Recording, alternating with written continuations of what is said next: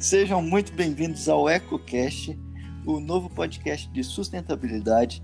Eu sou o Breno Borges, também conhecido como Espiga, e comigo está a queridíssima Angélica Lopes. Se apresente, Angélica.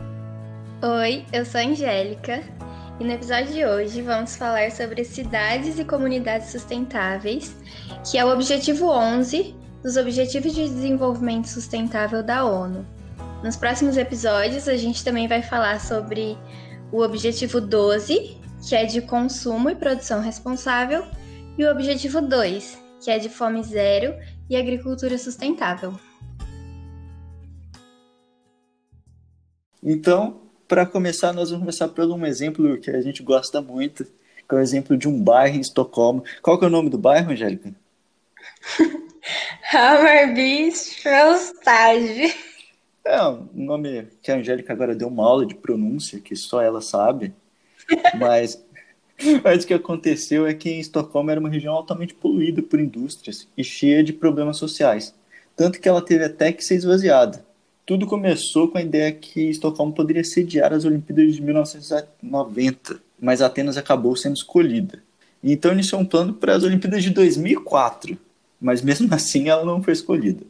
Mas isso acabou mantendo ali na, em Estocolmo a onda de sustentabilidade e o que fez que esse bairro que a Angélica deu uma aula ganhasse o prêmio de capital verde da Europa e se tornou conhecido como exemplo de boas práticas da elaboração de políticas verdes pelo Banco Mundial, entre outros. Mas a Angélica vai dar algumas informações a mais. Fala aí, Angélica. Hoje em dia, ele comporta cerca de 25 mil pessoas e a reputação de sustentabilidade vem da forma como ele lida com a energia, a água e os resíduos. Ele foi projetado para reduzir o impacto ambiental em 50% se comparado com um bairro do subúrbio típico. E ele tem como objetivo manter os hábitos ambientais entre os residentes. É realizada uma economia circular, então eles reutilizam e redirecionam todos os produtos.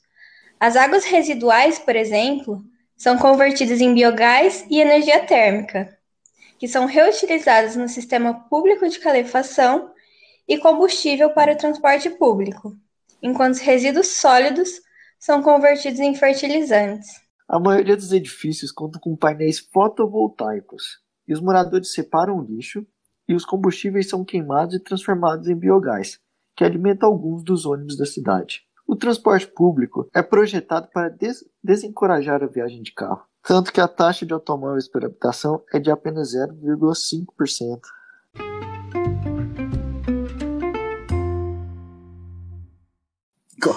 Qual, qual é o nome da cidade agora que você sabe?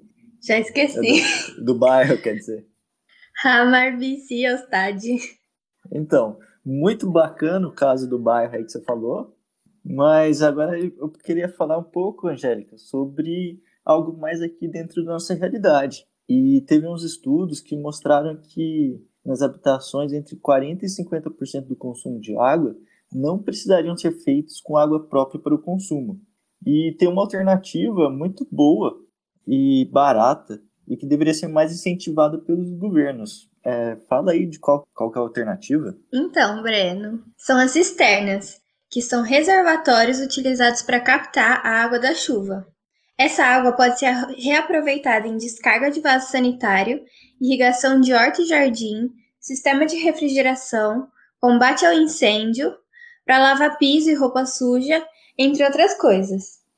Além de diminuir esse consumo de água potável, ela também ajuda na drenagem urbana no caso de chuvas fortes. O sistema é bastante simples.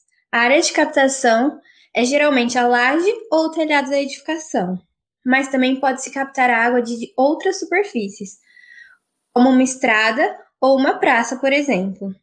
A partir daí, essa água é direcionada a calhas e encanamentos até chegar ao reservatório.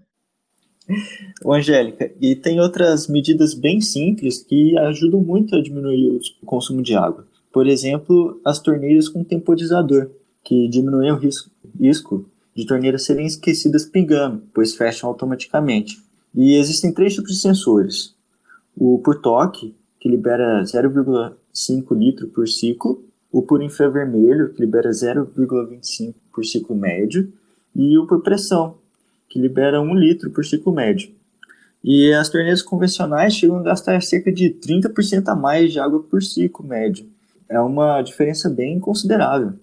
Além disso, tem como colocar um arejador nas torneiras e nos chuveiros, que eles misturam ar na água e eles diminuem o fluxo, só que ao mesmo tempo eles aumentam a sensação de volume de água. Então, que uma torneira comum gastaria em média entre 14 e 25 litros de água por minuto, uma com arejador gasta entre 6 e 10 litros. Nossa, interessante, Angélica. Gostei da ideia do, de, torneiras e chuveiros arejador. E você tem mais dicas para gente? Tem, sim. Tem as válvulas de descarga, que os modelos tradicionais eles precisam de cerca de 15 litros de água. Mas no mercado é possível encontrar válvulas que gastem no máximo 6 litros de água por acionamento, e as que possuem dois acionamentos diferentes, uma para resíduos líquidos e outra para sólidos. Angélica, aqui a gente não quer fazer merchan, mas a DECA, com o programa Pro Água e com o Museu de Arte São Paulo, fizeram uma realização bem importante. Comenta um pouco sobre isso. Então, eles implementaram ações simples, como melhorar as tubulações, trocar as válvulas de descarga e as bacias sanitárias, substituir as torneiras tradicionais pelas de fechamento automático e instalar medidores de consumo, no primeiro mês de implantação, conseguiu reduzir mais de 40% do consumo de água.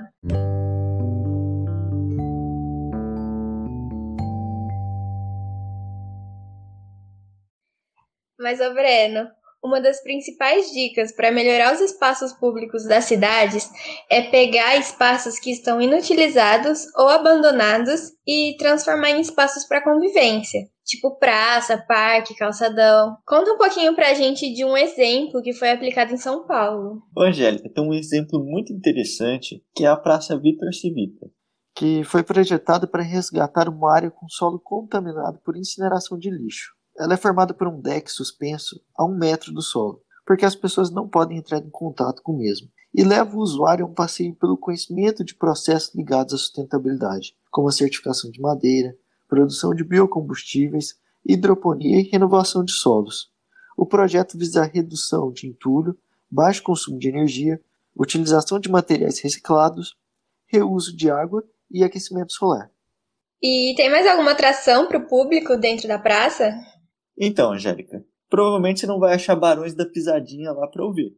Mas a praça também conta com um museu que informa sobre as técnicas e tecnologias adotadas no projeto, bem como soluções de recuperação e remediação de áreas contaminadas. O projeto busca o desenvolvimento comunitário, cultural e educacional, oferecendo acesso a programas como a Arena Coberta, os museus e, para isso, conta com parceria com instituições como Verde Escola, CETESB e MASP.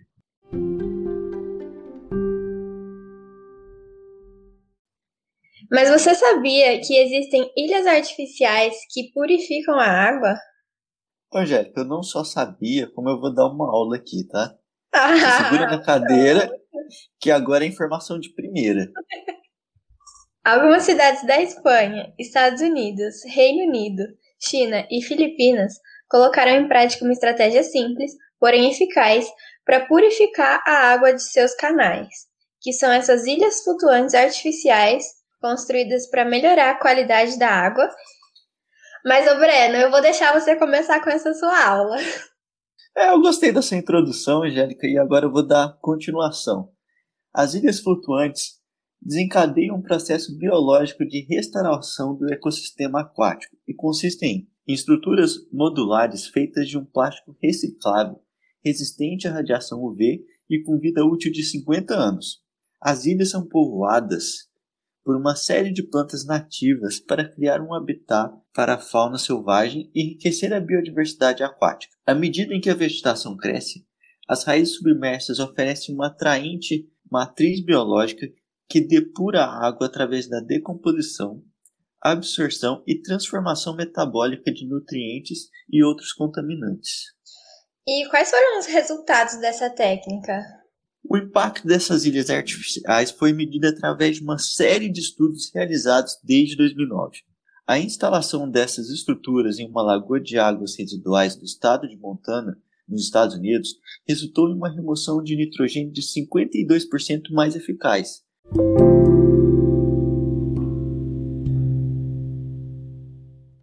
Primeiro episódio do EcoCast está ficando por aqui. A gente espera que tenha sido agradável e que vocês possam ter aprendido alguma coisa conosco.